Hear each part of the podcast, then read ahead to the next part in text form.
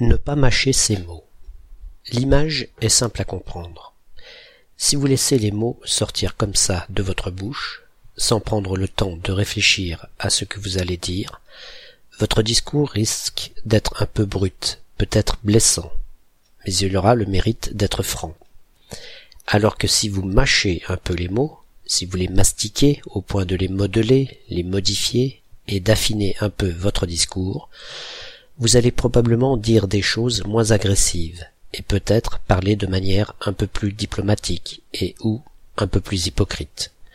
Donc, que vous oubliez de tourner cette fois votre langue dans votre bouche ou que vous ne mâchiez pas vos mots, le résultat sera le même.